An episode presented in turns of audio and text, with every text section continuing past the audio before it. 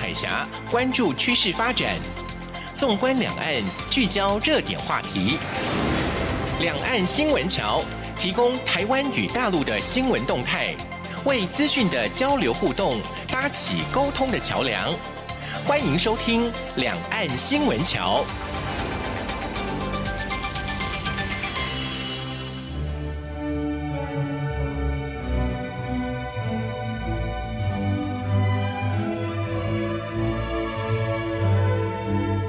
这里是中央广播电台两岸新闻桥，我是赵伟成。这几天的台湾天气真的非常冷啊，在十度以下啊，反倒是冬天的时候呢，没那么冷。啊，到了春天呢，来个回马枪，让人有点受不了。不过想现在大陆天气应该也是变化多端吧，因为大陆太大了啊。呃，前阵子好像华南地区啊下了很长的雨是吧？啊，希望安然无恙啊。那可能北方还在下雪，不过我相信有些地方呢，应该天气还是不错的。那我记得啊，以前我曾经讲过这个春天的台湾俚语啊，叫做“春天后母面”。春天熬不冰，就是说呢，这个春天的天气就像后母的脸一样，呃，说变就变啊。那当然，这样的一个形容词，有时候我觉得不太不太理想。为什么呢？毕竟啊，呃，现在二婚的、再婚的这个家庭也挺多的，那等于说是一个重组家庭。那你说后母要教育这个啊、呃、前人之子，本来就是比较为难一些。到底是要怎么管教？可能真的让这个后母呢觉得挺尴尬的啊！而且呢，现在很多新闻也报道呀，有些后母呢对这孩子呢就视如己出，当成自己的孩子一样教养，结果呢也是非常有成就。那这样的母亲呢更伟大啊！那当然，以前的传统社会比较啊封建一点，对于后母的这个形象啊总是比较负面一点。所以呢，我们还不如换个形容词来说，这样的一个天气可能比较好。我宁可说啊，这个天公啊，啊翻脸就翻脸，翻脸跟翻书一样，这样可能会比较好一些吧。呃，我觉得包含我自己都一样啊。以后在形容某些事情的时候呢，尽量的不要去好像啊人身攻击那个样子。毕竟呢，这是以前的说法。那如果有更好的形容词啊，一些描述的话，反而我们用现在的说法会比较好些，不是吗？好，回到这个天气的部分啊，呃，其实我想天气的变化本来就很难去捉摸，也很难去掌握。天气预报不见得是准的，毕竟就是预报嘛，是不是？所以呢，我们试着应该啊，如何调试自己，然后呢，适应这个天气。那也知道天气变化怎么去增减自己的这个衣服，这才是重点啊。那您现在所处的地方天气比较温暖的话，你当然可以衣服少穿一点。那如果呢还是很冷的话，就像我们台湾最近这样子啊，衣服呢就记得多加一些。好，那我们来关心这个星期的重大新闻。一周新闻回放。两岸这一刻，一开始这个新闻呢是大陆的非常重要的新闻。那当然，对于这个台湾也会有些影响，也就是两会。那在美中贸易战之下呢，中国重要的年度会议两会，也就是俗称的政协的。中国人民政治协商会议，还有人大的全国人民代表大会在本周召开。全国政协会议在三号揭幕，在会前记者会中，全国政协发言人郭卫民在回答媒体提问时就说了：两岸广泛的民主协商不影响、不取代两岸协商谈判。在坚持九二共识、反对台独的政治基础上，民主协商的形式可以灵活多样。那他也还提到了，政协将会继续深化与台湾各党派、团体和人士的交往交流，共同推动两岸关系和平发展，推进祖国和平统一进程。那大陆委员会晚间就通过了文字说明，表示。举世皆知，在中共专制的政权下，不存在民主，更从未有尊重民意。其治理上所谓的民主协商，只是在中共设定好的框架下讨论沟通，为其侵略台湾政策背书的虚假欺骗伎俩。台湾民众绝不可能上当。陆委会并呼吁对岸认清事实，唯有正视中华民国存在的事实，不设前提与台湾官方沟通，才有可能化解两岸的分歧。妄想以统战分化的方式落实单方的倡议，台湾社会坚决反对，没有人会相信与认同。那另外，全国人大则是五号在北京人民大会堂登场。中国国务院总理李克强在会上进行了政府工作报告，对于中国过去一年遭遇的挑战以及全球关注的美中贸易战火，都做出了一些说明。在李克强的报告重点内容中，包括证实了外界对中国经济成长减缓的预期，中国二零一九年的国内生产毛额 GDP 的成长目标下修到百分之六到百分之六点五，比去年的百分之六点五目标还要低。那国防支出方面，中共二零一九年度的军费则是再次的突破一兆人民币，来到了一点一九兆的人民币，年度增长幅度为百分之七点五，虽然比去年的八点一要来的少些。但是成长幅度超过经济成长幅度，仍被区域视为威胁。此外，李克强宣布将调降企业税率，并减少社会保险费近两兆人民币，以因应经济放缓的问题。但相对的，此举也将对中国财政带来重大的负担。那根据这个七号香港《明报》的报道啊，正在北京列席中国全国两会的谭慧珠宣称，香港修改逃犯的条例并非北京要求，基本法委员会也没有讨论过有关的修订，相关建议是由台湾方面所提出。那这个说法一出来之后呢，陆委会随即的就驳斥，自港方提出修订逃犯条例以来，来自各界质疑不断，有关方面应该广听谏言，深切检讨为何不能获得外界信任，而非胡说八道推卸责任，这只会凸显相关的说法无知，对于港人所追求的公平正义没有丝毫帮助。陆委会并重申，希望港方能够以不涉于政治的务实态度。积极考虑与台湾签订司法互助协议，从根本解决问题，确保公平正义获得伸张。所以呢，这是大陆两会开始以来所发生的一些事情啊。啊，另外呢，高雄市长韩国瑜四号表示，二十二号到二十八号将会访问香港、澳门、深圳、厦门等四个城市，共计访问一周。那针对韩市长此行，海基会五号举行了新春记者会参叙。那海基会董事长张晓月就说，政府鼓励两岸民间的交流，两岸的经济、文化、观光等交流，我方都欢迎。但是呢，要特别强调，大陆要务实面对中华民国存在的事实。期盼能够开启两岸政府的交流，包含海机会、海协会的交流。张晓月说，过去也有蛮多的县市首长都会访问中国大陆，那海基会对地方政府的交流都是非常赞成和鼓励支持的。那只要有利于台湾的经济发展、两岸的稳定，我们都赞成。那中央地方是一起来拼经济的。那张晓月又说，如果韩国瑜有需要，海基会也愿意的提供协助。至于赴中国大陆的相关须知，陆委会也已经提醒要依据《两岸人民关系条例》。那说到这个海基会啊，那因为身兼海基会董事的玉龙集团董事长严凯泰十二月三号离开人间啊啊，但是同月的举行海基会董监事会议，没有处理这项的董事遗缺。海基会董事长张晓月当时受访时是说，将依据海基会组织章程，必要时呢会征询严家的家人他们的意愿之后，再视情况来处理。根据了解，张晓月当时已经有意征询严陈立莲出任董事，但是碍于丧期不便打扰。近期呢，经过询问之后呢，啊，严陈立莲也有意愿要接任，因此呢，近期将人事案送入大陆委员会。等待这个确认之后呢，就可以在十四号的董监事会进行补选。到时候如果没有意外，严陈立莲可望接棒。陆委会七号也举行了一个例行记者会，那有记者就提问：如果国内学者啊学生赴中国大陆参加相关两岸议题的学术讨论论坛的活动，是否会违反到两岸的条例？对此，陆委会发言人邱垂正表示：民主协商是中共专有名词，会有特殊安排以及内部的运作机制，而且呢势必涉及到政治协商会议、政协机构。那个别的学者赴中国大陆参加相关两岸。的议题讨论是言论的自由范围，并不属于民主协商，不违反到两岸条例的相关限制。接下来当然是每个星期都有的哈，就是 非洲猪瘟疫情。那中国农业农村部新闻办公室七号公布，广西壮族自治区贵港市港南区有一个养殖场发生了非洲猪瘟疫情。广西二月十八号首度确诊非洲猪瘟疫情，不到一个月呢，又发现了第二例。那根据中国农业农村部的官网，农业农村部七号接到了中国动物疾病预防控制中心的报告，经过广西壮族自治区动物疫病预防控制中心确诊。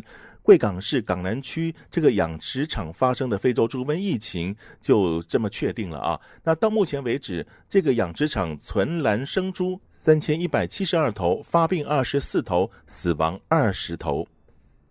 那非洲猪瘟的疫情持续延烧，农委会七号就说，再次于中国大陆猪肉制品当中验出了一例非洲猪瘟病毒的基因，那总计已经达到三十例。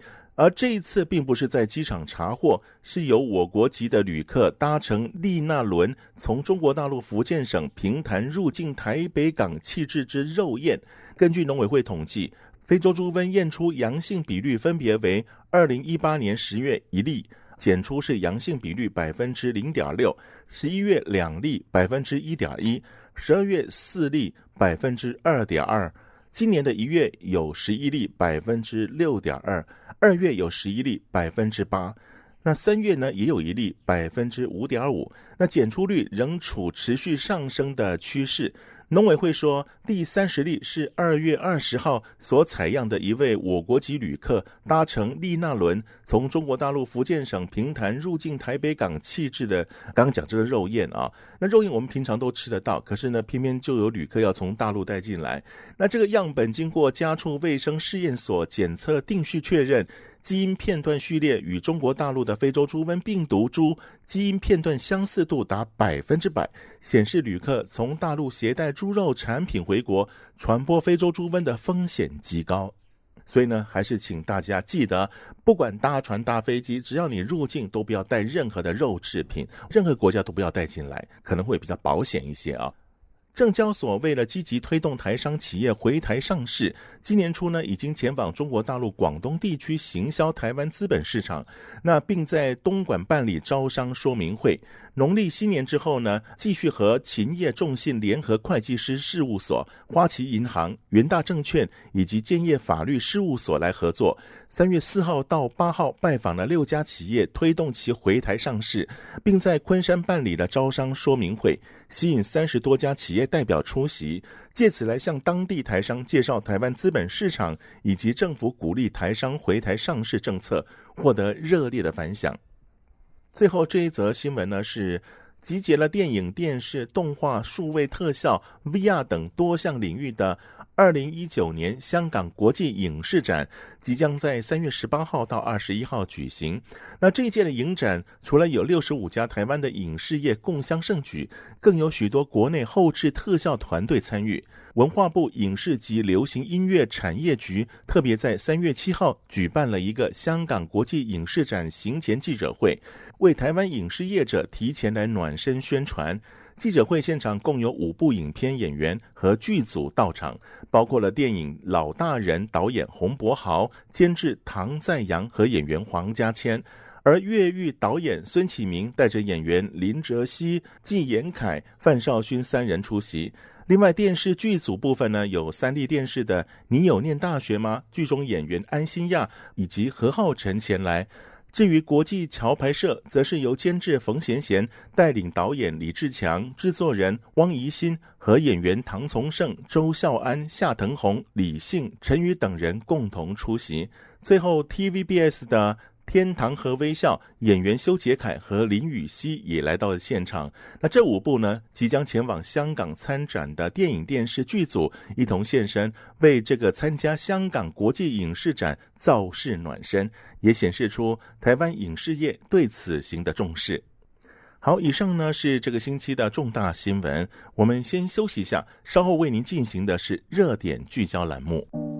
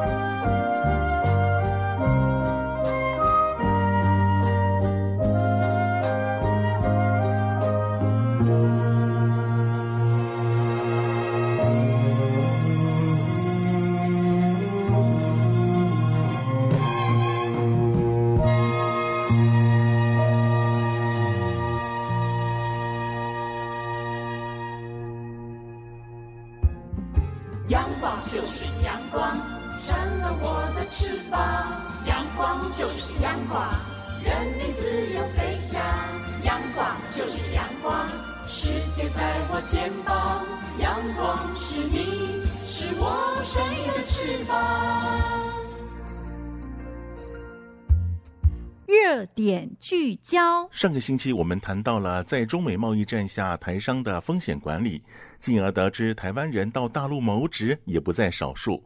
而我们在关心台商的同时，更应该关注台籍员工的权益。尤其如果台商撤出大陆市场，或是陆商结束运营，那么台籍员工会有哪些保障呢？而员工自己又应该如何做好风险管理呢？今天节目中，我们继续邀请到亚洲企业风险管理顾问有限公司亚洲区执行长葛赞义来为我们分析说明。执行长您好，哎，你好，你好，好。上次呢，我们谈到了有关于啊台商的问题，可是没想到啊，事实上台商可能没有没有想象中那么多，反倒是去求职人倒是不少啊。这些人我们应该也好好的来关注一下、关心一下啊。我们提到这个风险管理来讲，不管是企业也好，不管是人也好，都会面临到这风险的问题嘛，对不对？那如果是我们台湾人到大陆工作的话，可能会有。什么样的风险？那应该怎么样来避免呢？哦，我觉得现在整个中国把脚步跨得很快，从意识形态到实质形态里面，它已经不再分类了。嗯，以前它会分类，像我们我一九九一年就去中国的话，它会变成要去公园的话，要买一个门票进去参观的话，它会分港澳台的门票，对对，跟本地人的门票，对，它自己在分类。嗯哼，所以这不是我们分类的。那么，包括各种各种的投资，我们叫外资。其实我们在讲说，那时候中国还在想起飞的时候，它条件不够，缺外汇、缺水、缺电，所以呢，我们看到的中国跟现在，它已经叫做超级强国了。那我们要去中国大陆工作的人员，当然要注意一下，就是你的风险有哪些，包括你的人身安全，包括你的财产损失，包括你的未来的工作发展。我们这样看呢，去求职的人，照我们的主计处已经讲了，四十二万人，这是一个非常大的数字。可是我们回过头来讲，他为什么要离乡背井呢？我们已经不叫他北漂了，叫他路漂了。嗯嗯嗯。为什么要漂过去？以前从来没有敢想这个问题。我们现在已经不是在那边要设厂了，我们是要到那边找工作。嗯。所以他们的平均工资也相对的高起来了，他们也不会再分了。分你是台湾来的还是大陆本地的？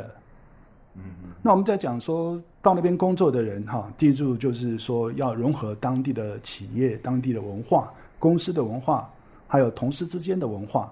你不要第一个当然不要太高啊，第二个你不见得比人家多多少。嗯嗯嗯。在台湾里面，我们第一流的人就属于 IT 的产业的人员，是第一次被拉走的人，相当多。嗯，相当多。现在在台湾，我们只能说还没被挖走的人。嗯嗯。那他们需要的人才是非常多。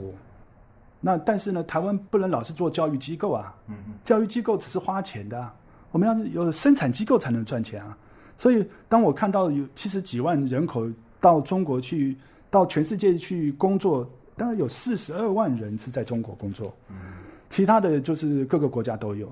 那如果照这样的总数，这个主计处所提供的主这个数字来看的话，这些人的产值一定都比比较高，甚至于我们常讲换车率，我们以以前常会用换车率来看，在台湾一个年薪在两百五十万以上的人，哈，到这个以上的人，他们大概每三年就会换一次车，那是因为他有能力。那现在这些有能力的人出国去了。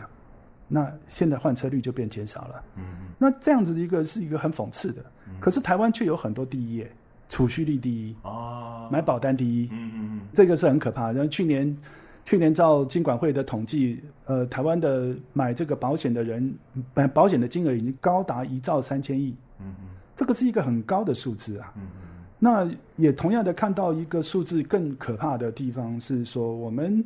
虽然一兆三千亿，可是我们保险业亏损额是三千亿。嗯嗯嗯。而在这里面金额高，可损失率很高。为什么？因为汇差损失太高。比如说，我们的将近有的公司将近百分之六十五，他所投资的这个钱是放在海外市场。嗯嗯嗯。那海外市场如果亏损，它不不但是本业亏损，还有汇损的亏损。那我觉得台湾人。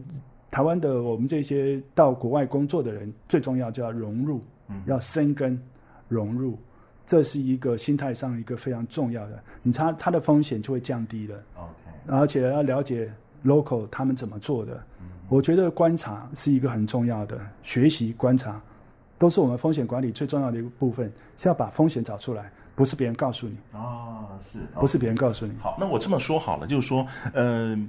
如果在一个不稳定的状态的环境当中工作，不管他是不是台商，也许是陆商嘛，对不对啊？这样的公司，也许这个公司可能要倒闭啦，可能要撤离大陆啦。那员工当然这时候忐忑不安了嘛。那他的风险相对也是一样来了嘛。那这时候您觉得员工应该怎么样来避免这个风险，或者说怎么样来让风险降到最低？我我想哈，这个人无远虑，必有近忧啦。通常冰冻三尺非一日之寒啊。我们也碰到过很多在美国或者在其他国家的公司，常常你第二天去上班的时候，门口就有警卫了。警卫告诉你，在名单之内的人可以进去，名单之外的人到另外的地方，哈，签个名就走了。啊，你他甚至提供律师，让你可以可以去解决你的问题。那么对于我们来讲，说这种叫做有良心的企业，没有良心的企业是关了门，你公司倒了你都不知道啊，是，你还进不去。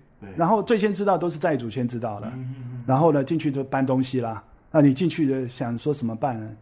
你的工资也没有啦。嗯、哼通常这一类的公司也有可能都是第一个，它会发生几个薪资开始缓发，或者是大幅的降薪，或者是货款付不出来。嗯、那你是公，你是这家的公司的员工，你大概都会感觉得出来。所以我我觉得我们。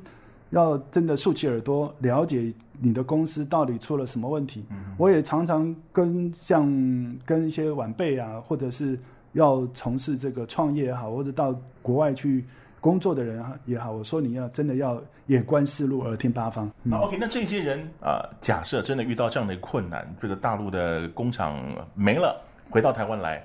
我们台湾这边能够提供什么样的呃一些条例啦、保障啦来弥补嘛？就像我们台湾人不是，如果你在台湾失业了，你可能会有什么样的津贴嘛？对不对啊？Okay, 嗯、那这这些台湾人他到大陆工作，可是没了工作，那回来还能有类似这样的一个补贴吗？现在整个中国的做法上面哈，他们这个提出来是五险一金。嗯哼，好，我们以前叫三金两金。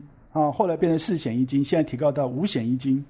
这个五险一金呢，就是包括了老年保险，这个老年保险，它也有用所谓的企业年金的方式，也有健康保险，类似我们的健保，也有职灾，类似我们的劳保，嗯，也有失业保险金，类似我们的失业叫做工资垫偿基金，这是你平常每个月的薪水要缴出去的，啊，都会在里面的，是啊，甚至于还有生育基金。但是它多了一项，我们台湾没有的。我们他们有一个公积金，叫做住房基金，就是你每个月的工资里面你要提拨百分之将近大概百百分之二十到二十二左右。那相对的公司就是企业本身，不管你是哪一台台资企业还是入资企业都一样，也要提高到百分之二十二到二十呃二十到二十二，所以加起来是四十四。哦，所以换句话说，你这个工资里面有四十四 percent 要交回国家。国家然后用这个钱来去做这个五险一金，嗯、那我们台湾呢也是一样，我们台湾有也也有啊。刚刚讲的部分除了购房基金没有之外，其他的部分养老的部分，我们现在是有六趴的所谓的劳退薪制。那以前所谓的劳基法里面的企业退休金，它已经从九十四年去做分界点了，它慢慢会消化掉。那九十四年以后，绝对都是新劳退薪制。嗯哼，所以你刚刚提到说。万一我们的这个在中国大陆工作的这些我们这些台湾同胞啊，在那边如果失业了，那要看他是恶性的还是良性的。嗯嗯。如果是恶性的倒闭，那他有一个失业金可以领。哦。我们以前的人被视为台胞嘛。嗯嗯。现在中国的策略不同了，他视为你台湾人，也是为我们中国人的一部分。哦，它是以实质方式，包括你现在看到以前的护照、台胞证，它通通准备帮你换卡了，换成卡式的了。我想这个是一个很重要的关键。那当然，我上个礼拜还播报了一个新闻，也就是上海市台协啊，四月份将会回台湾来征才，然后呢，估计招聘的对象呢是台湾应届的，还有近两年毕业的大学生、硕士生、博士生等等，基本上这个学历还要求还蛮高的啊。所以这表示什么？表示说。说台商在大陆还是可有可为，还是继续有他们好的发展？要不然怎么可能回到台湾来继续来招收人才呢？首先这个问题哈，我可能有一些不同的看法哈。这个上海市台湾这个协会里面哈，我们要这样看哈。嗯、我们每年出国去找工作的人是非常多，嗯、那是因为呃有有人是推荐的，有人是所谓的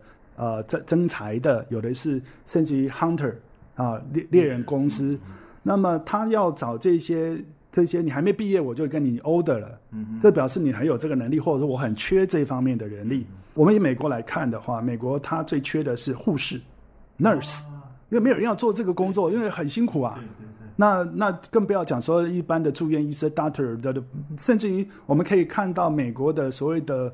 呃，他们的这个 P one P two，或者是加拿大的一些或澳洲的一些，他希望有一些人才是他们最缺口的。同样的，中国也是一样。嗯、那我觉得我们不能都把它都政泛政治化，不能把它都泛政治化来看待一个问题。嗯、我我觉得中国有十亿、十四亿人口，他们每年要毕业的人数总数，还有他们的，我必须要语重心长的提到。我们四五点的时候，可能我们还沉梦沉睡在我们的睡梦中。这中国大陆至少有五六亿的人已经起床准备要看书了，所以我们六点钟的时候，人家已经在已经读过一轮书了，我们才起床。所以就是说，他们为什么要来台湾，在在招收征才，包括硕士生，现在台湾的硕士跟博士生非常多，但是我们的大学教育、高等教育太多了，所以我们想要说，这些人要来台湾争财，要争多少人？那我们台湾供应得了，供应不了。我们现在有少子化，所以上海市台协他们要回来争财，是只有台协吗？是只有台湾人的台商协会吗？不是，绝对不是，因为他们要需要一股生力军。我们要讲说增加竞争的对手，这是从好的方面来看。可是中国毕业了那么多学生，难道里面就没有优秀的人才吗？更多的人才，所以我们要去了解说，在这里面，我个人倒是觉得比较在风险管理的角度，从国家所谓的教育的感觉来讲，是说，在台湾能够念到硕博士，国家培养你，你是应该留在台湾，帮在这边创造更多的所谓的经济产能。可是你被被挖角走了，那台湾只是付出，大陆在结果。这个部分是，我认为也是国安问题啊。我我我在我们在国家的角度里面来讲，我们负责教育，对方负责做成果收割，这是不对的。嗯。那我想说，高中就跑到中国，那我同事就就发生了，呃，就就一个选武汉大学，一个选中山大学，为什么？他们就到那边问他们说，为什么要去中国念念大学？他说：“因为将来有好的出路，嗯，所以而且他们那边的读书环境的风气比我们台湾要好，嗯，所以这个就也要让我们要有危机意识啊。嗯，那我们回到这个呃，刚刚您所提到，就是说啊，不管失业还是怎么样哈，台湾还是在某种怎么讲，在一个范围内还是有所补贴的。可是大陆他们他们自己的社会保险制度是怎么样呢？”大陆的保险制度，我们刚刚讲五险一金呐、啊，嗯嗯，然后企业如果有失业，它有失业补助金，嗯，好，那如果职职发生职业灾害的话，也有职灾的，在台湾跟我们的劳健保是差不多。我刚刚讲了，他们最最厉害的一点，它还有一个购房津贴，哦，啊，就是说我们没有，这我们没有啊，所以我觉得人家在进步，我们是不是也要跟着进步？那所以我现在讲说。呃，以中国的这些风险管理里面来看的话，以他们的所谓的社会福利政策里面啊，五险一金已经是算是算是一个比较比较多的，这是一种叫做增，叫做从你的呃所得里面去扣除。嗯，所以我觉得呃互相学习它的优点也是一个很重要的。那至于各个国家里面，像奥巴马的保险所谓的社保制度被川普推翻了。嗯但是呢，我们就看到最多穷人的地方，我看到也是在美国啊。我我在美国大街小巷都常常看到游民啊，游民啊，很可怕。这个呢是你很难去想象，在美国这么自由民主的国家里面，这个感觉到是美国梦。但是就看到。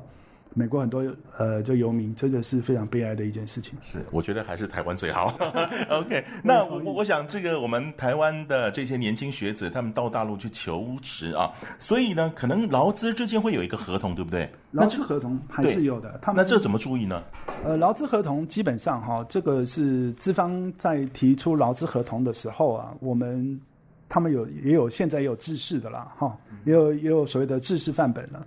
那么劳资合同里面，他们在法令上规定呢，就也都有都有改变很大。嗯，所以台商在以前在请员工的时候，他们就不用担心年资会延续。嗯，那现在会担心了，因为他们呃以前都定十一个月嘛，后来变成十三个月啊以上，还有就是连续在同一个公司，他们年资会同样的累计的。嗯，这个都是很大的变革。但所以以前。以前的人到了啊年底了，就准备锅碗瓢盆包一包，棉被包一包，就准备回家，一个月里大概准备过年嘛。可是现在不一样了，现在呃因为制度上改了，改的话就是说你他们如果回到原单位的话呢，年资还要连接续，所以有年资问题。哦，以前大陆的劳工是没有年资的问题，那现在是有的。那你在相对的话，你去看他们的五险一金。你就会很清楚的看到，他们老年有老人老年的那个养老金，他人家已经有了，人家也有有啊，我们有六趴薪资的六趴，从你的薪水里面，雇主要提过六六百分之六乘以十二是七十二 percent。那以前我们要 fire 掉一个人或 lay off 一个人的时候，是要给一个月的工资，是要给一个月工资，现在只有七十二 percent，是反而变少了。可是有总比没有好啊。嗯，因为以前的所谓的企业退休金要等到你做满，比如说五十五岁、二十五年以上，企业退休金才有。那这跟劳保不一样，劳保是由国家办的保险，叫劳保退休，劳保退休的所谓的呃退休金，有有现在我们已经往后延了，跟日本一样啊。为什么？因为我们已经老年化社会了。好，那我们先休息一下，稍后呢，我们再来请亚洲企业风险管理顾问有限公司亚洲区的执行长葛赞义先生来帮我们再分析介绍一下。因为在去年呢，有关于大陆很多的对台政策方面啊，不管是什么惠台政策啦，还有一些什么反避税等等啊，我想对于台商来讲，或是台湾人在大陆求职来讲，可能都会多多少少有些影响。我们稍后呢，再来请。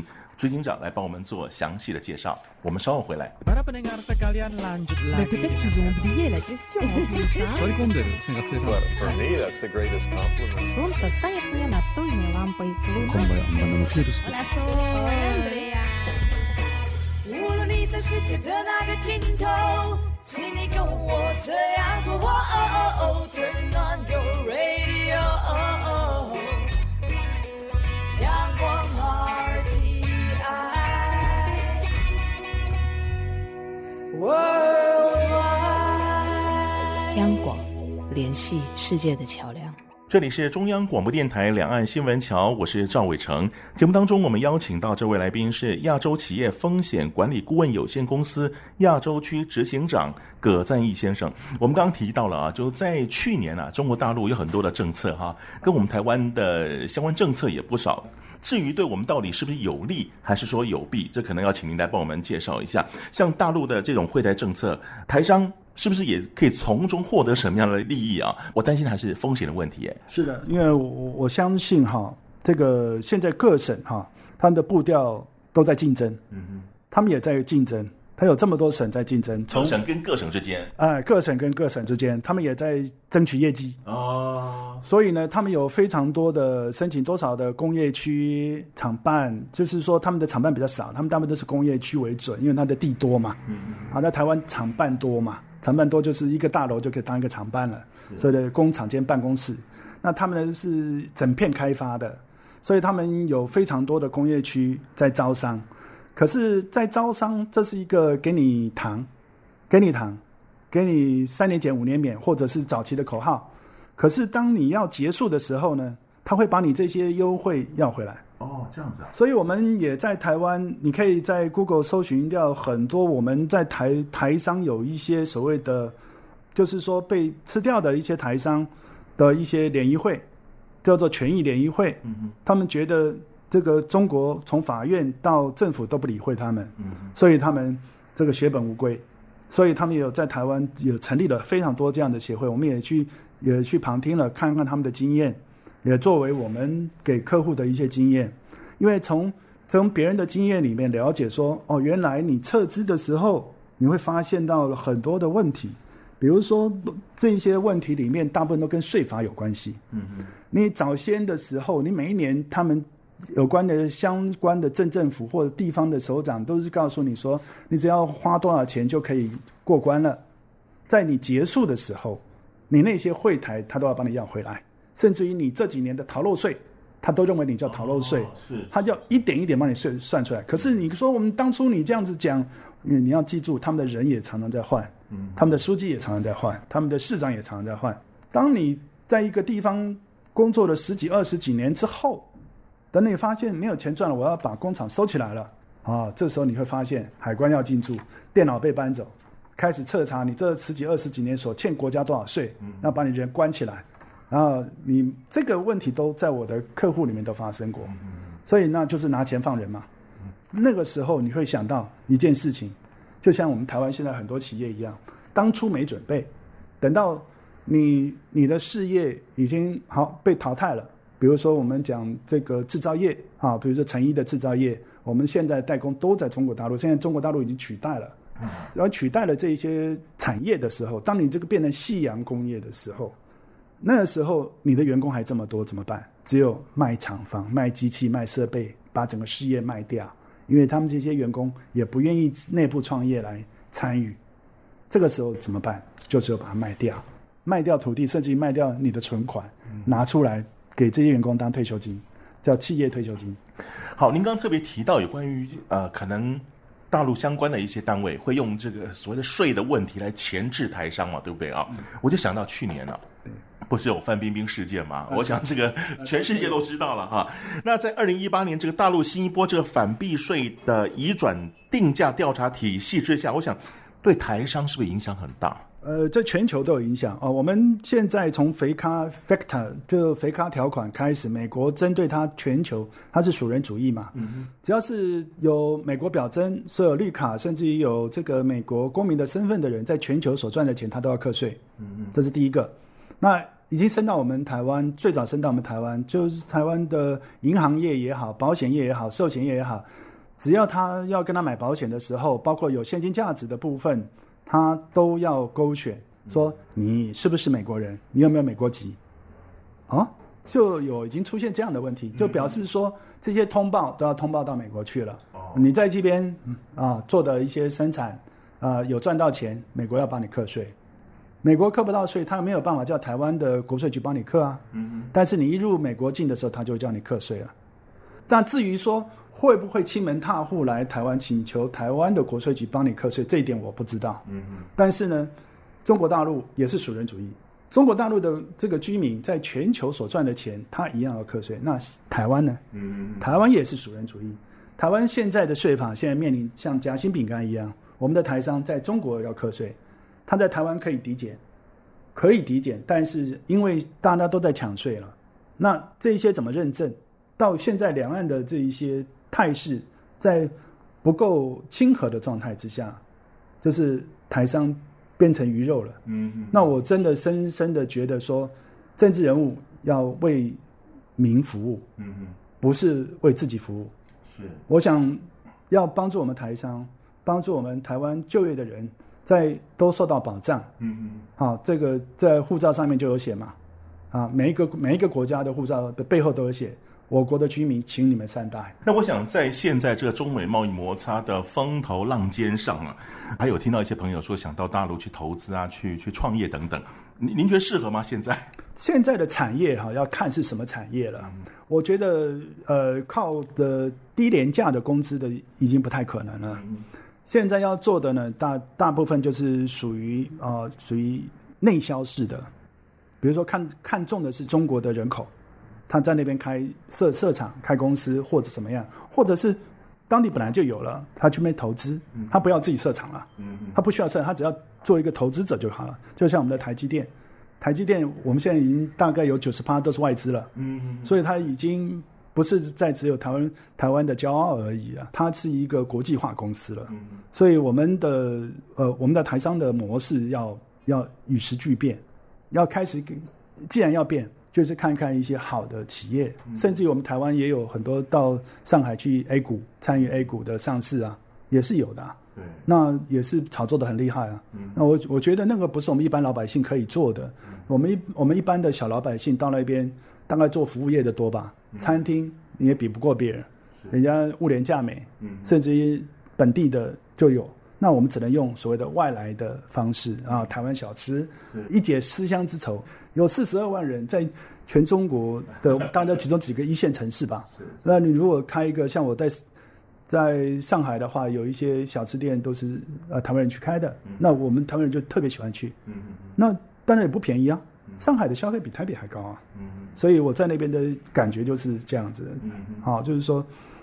必须要了解一下。是，可是站在您的角度来讲，因为您是风险管理的专家啊，考虑的越缜密，想的越多，可能对风险的降低是有帮助的。可是会不会也有一些人认为说，就是想太多啦，你才会 miss 掉这些机会啊？就在这个时候呢，赶快往前冲啊！这个会不会太冒险了？呃，我想不会吧。包括我自己的公司，我在今年的计划就要到中国去。哦，您也要去啊？呃，就中国。那您您自己的风险怎么管理？对我们自己的，我们就以自己的公司来看的话，那我们做的是云端科技服务的风险管理。那所有的风险管理，就是我的工作是帮助所有的企业，好做好风险管理。那这样子做，可以从云端系统上就可能可以上电脑，嗯，啊，上去做一些检测，甚至于。呃，做一些自己做一些报告。那我在云端的系统上面就提供了免费的，完全是免费的。我们设计这个部分，就是希望全中国不要再有那个应收账款啦，或者是说这个灌水的一些企业啦。那么我们希望都是实实在在的，不要再有大规模的所谓的经济上，包括银行也参与在其中的一些假的贷款，甚至于是假的这一些数字，哈，让这个投资民众受到极大的损失。我们就讲说叫庞氏骗局吧。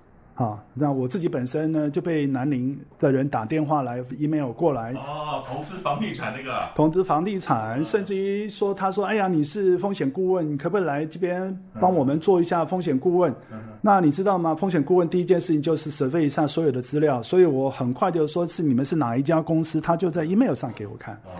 我一看，哇，不得了了，你不但有学校，你还有医院，你还有商城。我第一个问题就是说。这么大的企业集团，难道就没有风险顾问吗？嗯嗯。所以第一个我就产生了质疑了。嗯。我的质疑之后，我就马上开始 Google 了。嗯。相对的 Google，你就发现 Google 蛮好用的，就马上就告诉你说他们怎么被骗了。有的建设公司被骗到说要去做装潢，就到那边去，啊，到那边真的有人接待你，帮你安排到饭店，但是他没有帮你出钱，你到那边要自付。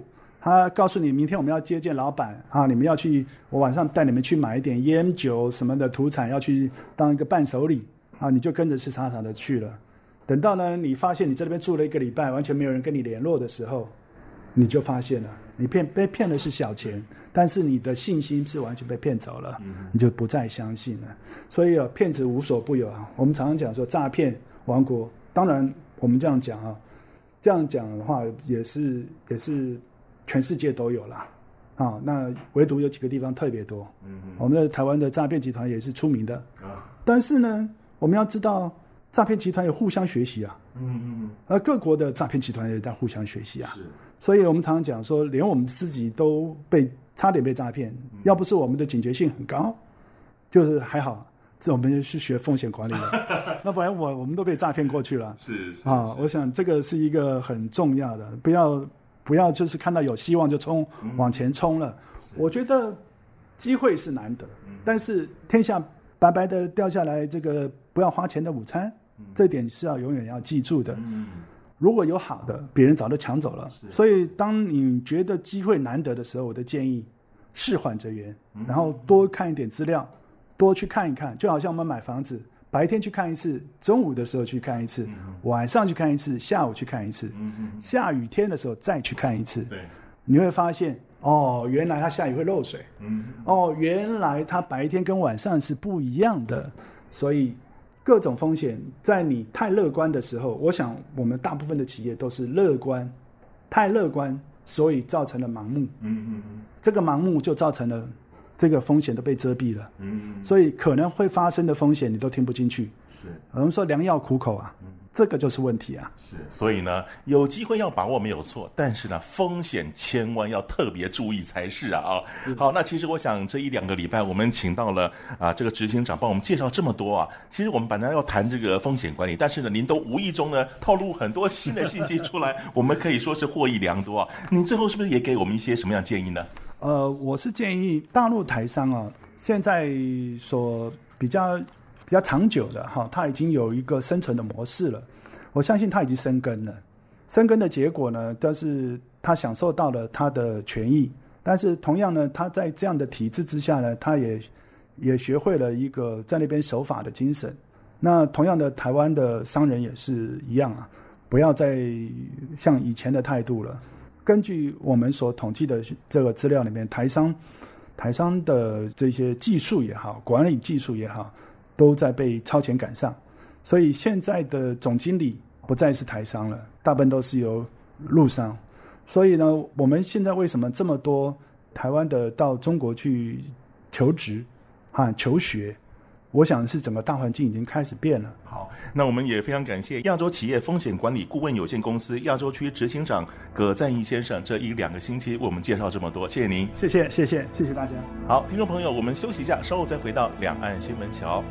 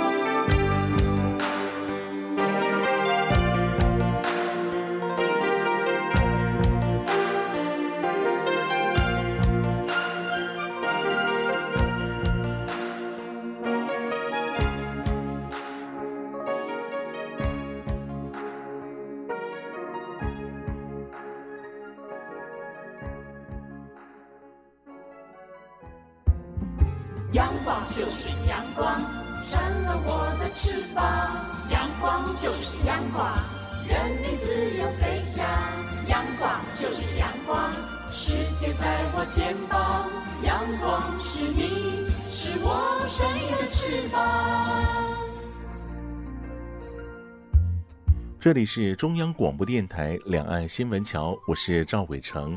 这一两个星期，可能听众朋友比较忙碌吧，是不是？啊，好像没有收到你们的来信。觉得有点孤单，啊，当然我们节目是非常希望听众朋友能够来信来告诉我们，包含我个人或是节目啊，以至于电台或是台湾的任何问题都好，可以在节目中来讨论。那如果我自己没有办法解决的话呢，也会啊请教专家来回答各位啊。那也期待听众朋友呢能够来信，不管用 email 也好，或是啊写明信片写信来都可以，我们一起来互动互动。那如果您写信的话呢，可以写到台湾台北市北安路五十五号两岸新闻桥赵伟成收就可以了。如果呢是以电邮的方式呢，l i a m a 画个圈 r t i 点 o r g 点 t w，那我呢就会在空中一一回复您的问题，期待您的来信哦。好，节目又到了尾声，又要给您说声再见了。别忘了下个星期同一个时间，请继续收听《两岸新闻桥》。赵伟成祝福各位有个愉快的假期，再会。